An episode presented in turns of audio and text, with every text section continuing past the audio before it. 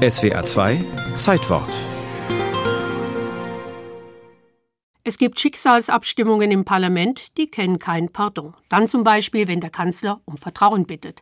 Da kommen dann schon mal Abgeordnete, die nach einem Unfall schmerzgeplagt sind oder wegen einer Infektion kaum Kraft zum Gehen haben.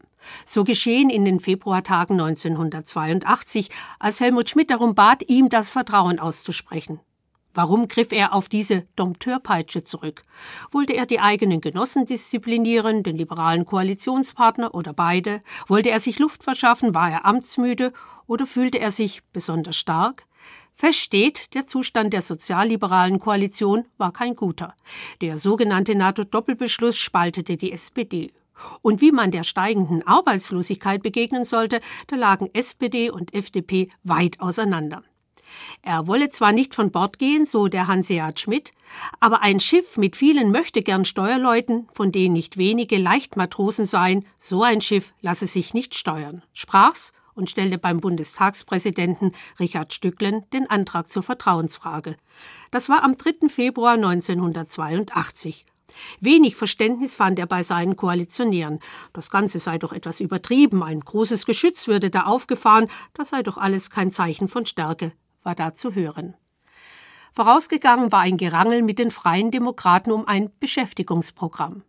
Programm zum Abbau der Arbeitslosigkeit, ja. Umstritten war allerdings die Finanzierung.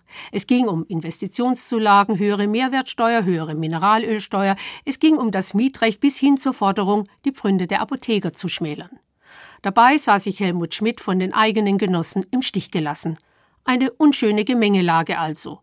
Die Vertrauensfrage zu stellen wirkte da wie ein Befreiungsschlag. Ich bitte um Vertrauen in meine außen- und innenpolitische Stetigkeit und Verlässlichkeit. Ich bitte um Vertrauen für die von den Fraktionen der Sozialdemokraten und der Freien Demokraten gemeinsam getragene Bundesregierung.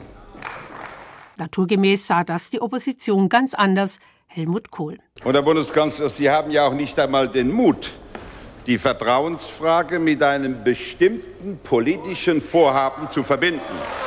Sie wünschen eine Generalvollmacht der Koalition für ihre Gesamtpolitik.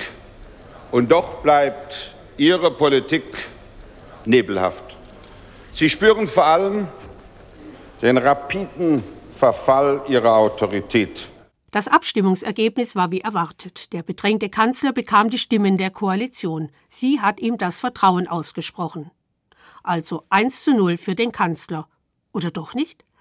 Auf die Frage, ob er sich als Sieger fühle, sagte Helmut Schmidt abends im Fernsehen, Sieger ist ein bisschen viel gesagt, aber das Vertrauensvotum sei ein Anreiz, kooperativer miteinander umzugehen.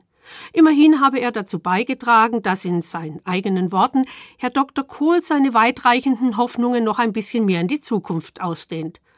Doch Helmut Schmidts politische Zukunft sollte nicht mehr als ein Triumph des Augenblicks sein.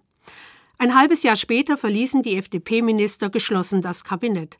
Graf Lambsdorffs Papier mit seinen neoliberalen Wirtschaftspositionen zeigte längst auf einen neuen Koalitionspartner. Helmut Kohl wird zum neuen Bundeskanzler gewählt und Ex-Kanzler Schmidt ist mit seiner eigenen Partei so überkreuzt, dass er beim Parteitag im November 1983 mit seiner Position zum NATO-Doppelbeschluss ziemlich alleine dasteht. Das Politikerleben des Helmut Schmidt neigt sich von da an dem Ende zu.